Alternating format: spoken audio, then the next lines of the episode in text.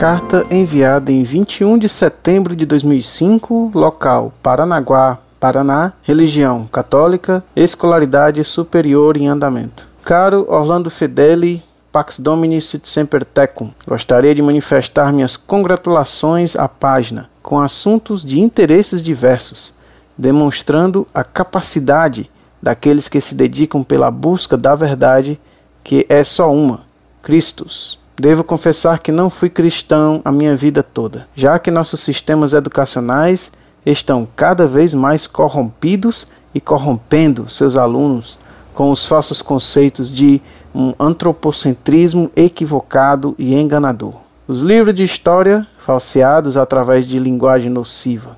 Os princípios cristãos mostrados à luz do, entre aspas, evolucionismo, são considerados atrasados.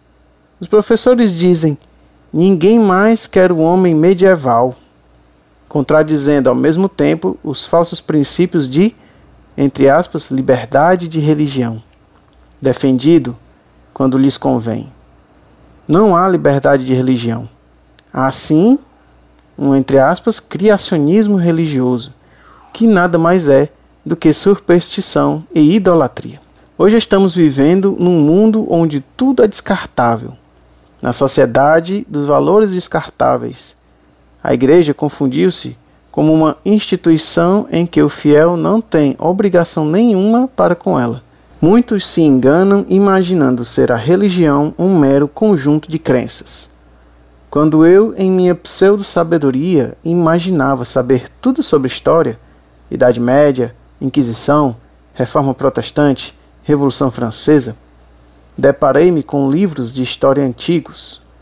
Foi então que percebi que de alguns anos para cá, a história do povo cristão sofreu depreciações enormes por parte dos falsos historiadores.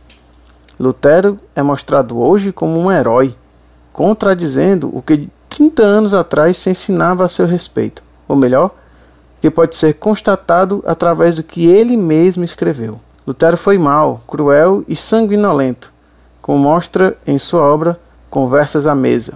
Deixem a máscara de Lutero cair. Antes éramos cristãos, verdadeiramente um povo católico. O que está acontecendo com o nosso país, com o nosso caráter nacional, com nossa religião, que um dia foi oficial na prática, mas que hoje é tão somente tolerada?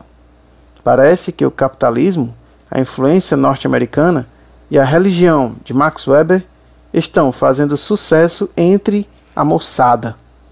A tendência será mostrar os cristãos romanos como terroristas da Idade Média. A volta do, entre aspas, dias de César Nero, fecha aspas, parece inevitável. Tenho 23 anos, sou cristão, casado e estudante de letras na minha cidade, que hoje, por sinal, é conhecida como a capital do protestantismo no Brasil, com 80% da população. Paranaguá histórica, dos padres jesuítas, dos fiéis cristãos, hoje pisada pelos neopagãos. Agradeço a todos vocês por esclarecerem as pessoas do que de fato está ocorrendo no mundo. Se o mundo vos odeia, lembrai-vos de que me odiou antes. Jesus Cristo. Muito prezado, salve Maria. Muito me alegrou sua carta, que demonstra um claro discernimento da triste situação em que a religião católica foi relegada hoje por uma sistemática deformação de informações na mídia, na escola e, desgraçadamente, nas mesmas igrejas. Ainda agora acabei de ler um artigo em que uma jornalista, comentando os crimes contra a natureza praticados por padres pedófilos e homossexuais, comentava com toda razão que crime é também o que muitos padres praticam ao ensinar as heresias mais descabeladas em seus sermões, aulas de catequese, reuniões bíblicas, nas quais denigrem a religião e a igreja, deturpando completamente sua doutrina e sua história. Hoje, o catolicismo está sendo substituído pela religião do homem.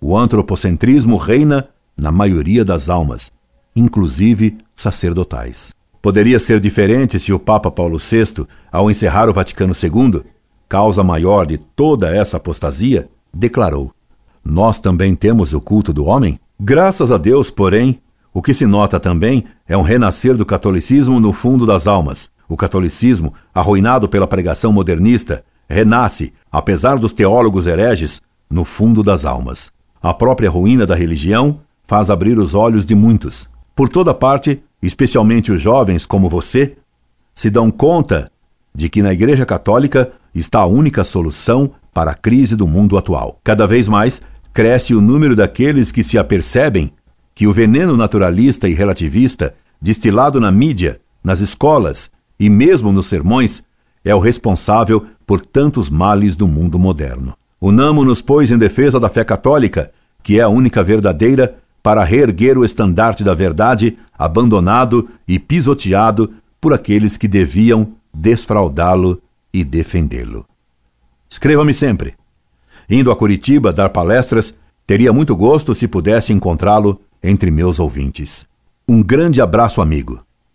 Incorde Jesus Semper, Orlando Fedeli.